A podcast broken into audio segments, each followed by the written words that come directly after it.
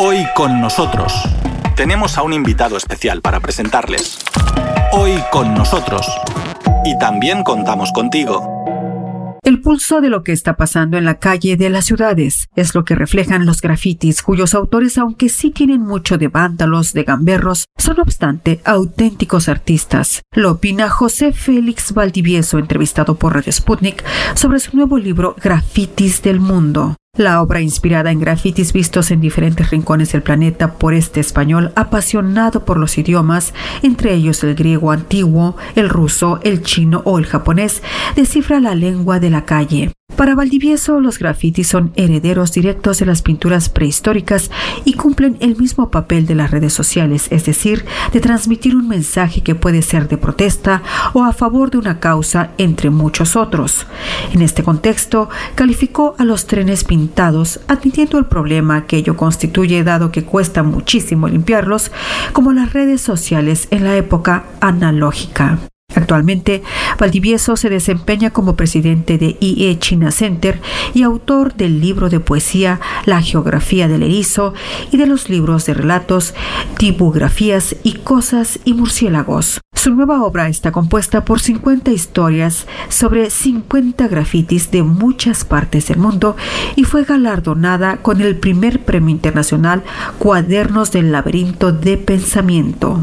Les ofrecemos la entrevista que el autor español le concedió a nuestro reportero Víctor Ternovsky. Yo te diría que lo más importante para mí en el tema del graffiti es que yo no establezco mucha diferencia entre pintar un graffiti en eh, un sitio escondido donde nadie lo va a ver, porque hay muchos grafitis así. El primer momento en el que alguien en una cueva de nuestros antepasados se levanta y pinta en la cueva unos símbolos, ¿no? unos animales que se da en las cuevas de Lascaux en Francia, o por ejemplo en las cuevas de Altamira en España, y en Rusia no conozco ningún sitio, pero seguramente que lo hay, ¿no? De pinturas rupestres. Bueno, pues ese hecho de levantarse a pintar algo en las épocas prehistóricas y ahora en los grafiteros, que te digo que hay muchos que lo hacen en sitios que no lo va a ver nadie. Pues yo creo que ahí hay un paralelo de qué es el fenómeno artístico. Y eso es lo que me interesa a mí de los grafitis. Entonces, los grafitis que más me gustan, te diría yo, que son los grafitis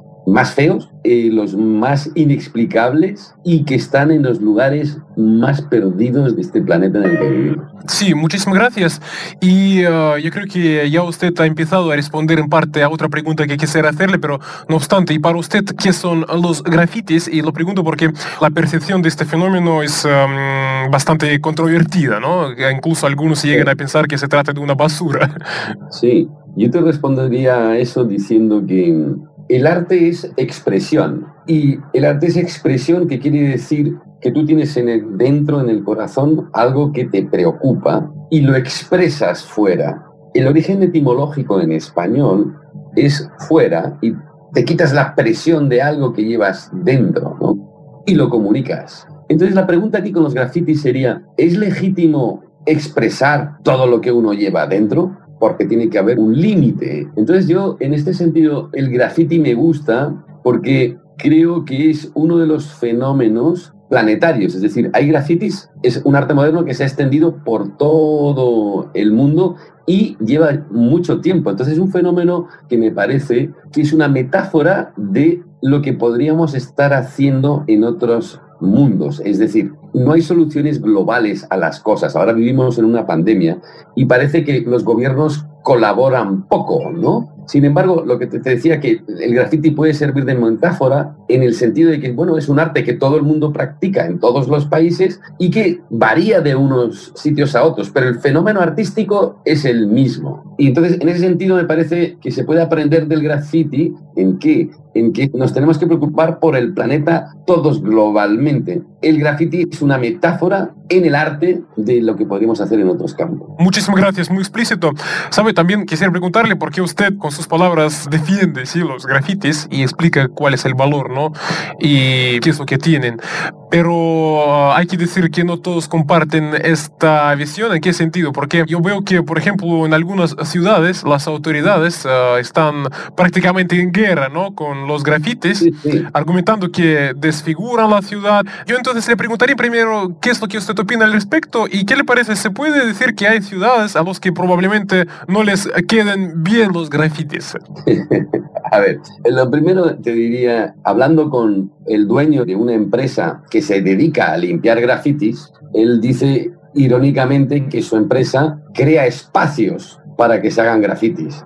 ¿no? Él dice eso irónicamente. Es cierto que el grafitero tiene mucho de vándalo, ¿no? de gamberro, de que va a pintar los trenes, por ejemplo, que le cuestan a las ciudades, a los ayuntamientos de las ciudades, les cuesta muchísimo limpiarlos. Y, sin embargo, los trenes, los grafitis en los trenes, yo lo veo también como el nacimiento de las redes sociales en la época analógica. ¿Por qué? Porque ellos, ¿por qué pintan un tren? Porque quieren que el mensaje se vea. Entonces, ¿qué es lo que hace un tren? Un tren se desplaza, tiene a mucha gente dentro y tiene mucha gente fuera que lo ve en una ciudad y en todas las paradas que hace. Una red social es exactamente lo mismo. La gente pone un mensaje que quiere que lo vea mucha gente. Eso es lo que hace el grafitero de dos maneras. Una con el tren, por eso pintan trenes, porque antes era lo único que se movía, ahora el Twitter se mueve, o el Twitter o el Facebook o Contact, esa. Pero el principio es el mismo, ¿de acuerdo? El de el graffiti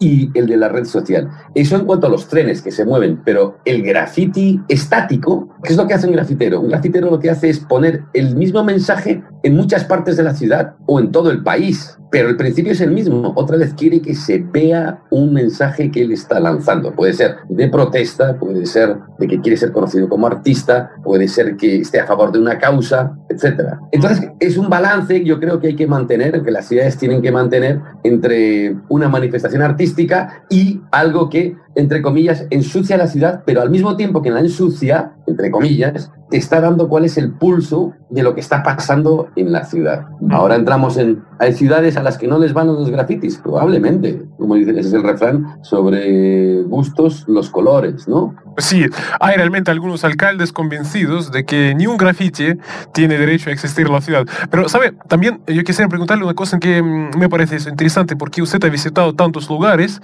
que yo entiendo que es más fácil decir dónde no estuvo que mencionar dónde estuvo. Usted, bien, ha podido ver grafitis en tantas partes del mundo. Sí. Quisiera preguntarle, ¿y esos grafitis? ¿Se puede decir que, por ejemplo, en cada país los grafitis tienen quizás algo propio, espíritu, su mensaje, o más o menos son iguales en todo el mundo? Es decir, ¿se puede quizás, yo formularía así, juzgar, por ejemplo, una nación, un país por los grafitis que encontramos en sus calles? Por ejemplo, en Rusia los grafitis son estos, en Asia, por ejemplo, son otras. O, yo no sé si se entiende mi pregunta, pero quisiera preguntarle sobre eso. Sí, es decir, yo creo que todas las artes de alguna manera se adaptan a las características de los países y los mensajes que mandan son diferentes. Una cosa puede significar mucho en los Estados Unidos y prácticamente nada en eh, Rusia o en España. O sí puede significar, mira, por ejemplo, un graffiti que a mí me llamó mucho la atención es simplemente un graffiti, te vas a reír, pero creo, es un graffiti muy simple en letras moradas, no una caligrafía especialmente interesante, en Nueva York, en Brooklyn, y ponía Snowden, ¿vale? Snowden está viviendo en Moscú. No sé si tú puedes sacar esto que te estoy diciendo ahora, pero de lo más interesante de graffiti que yo vi en Estados Unidos es Snowden, porque a los americanos Snowden es la hostia, la muerte, macho, ¿entiendes? Si pueden lo meten en la cárcel. Significa mucho. Si tú pones algo de Snowden en Moscú, también significa bastante. En España, bueno, pues normal, pero me parece un caso significativo, ¿sabes? Ese, por ejemplo, ¿no? Y además es un fenómeno planetario el de Snowden, ¿eh? Yo te he dicho, ¿no? Sí, Félix, y quisiera preguntarle por qué este libro está ilustrado, además, y estas fotos también las ha hecho usted, ¿sí? Sí, todas, sí. Y quisiera preguntarle por qué la portada de su libro es de una grafitera rusa, y yo no sé, pero usted ha escogido un graffiti ruso para la portada, entre tantos grafitis que figuran en su libro. Yo siendo ruso no puedo preguntarle el por qué.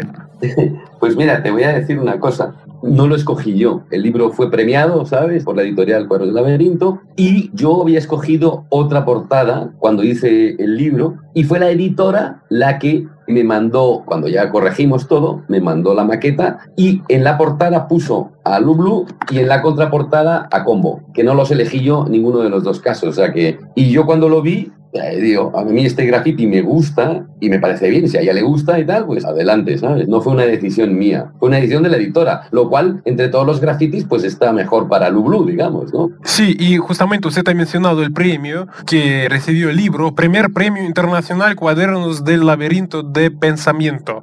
¿Se puede interpretar este hecho como realmente que el tema de los grafitis y en su libro en particular, que realmente es algo que suscita atención, algo que realmente provoca interés. Bueno, yo diría que es un poco extraño en un principio dar un premio de pensamiento a un libro que es de grafitis, pero también es cierto que en, este libro yo hablo mucho del el arte de la calle y del pensamiento de la calle, teniendo a los grafiteros como portavoces de qué es lo que se está diciendo en las calles del mundo. Y es una manera de pensar la, la calle de una cultura que no es alta cultura, pero que refleja mucho qué es lo que pasa en la vida, en el mundo, ¿no? Cuáles son las preocupaciones. Entonces, en ese sentido, la calle también es pensamiento. Y yo creo que nos nutrimos de la calle para hacer arte, para pensar. ¿no? Hay que ver lo que está pasando en la calle. Si no, el arte se mete en una torre de marfil y no tiene sentido. En este sentido, el arte, el street art, creo que da mucho pie para reflexionar, para expresarse,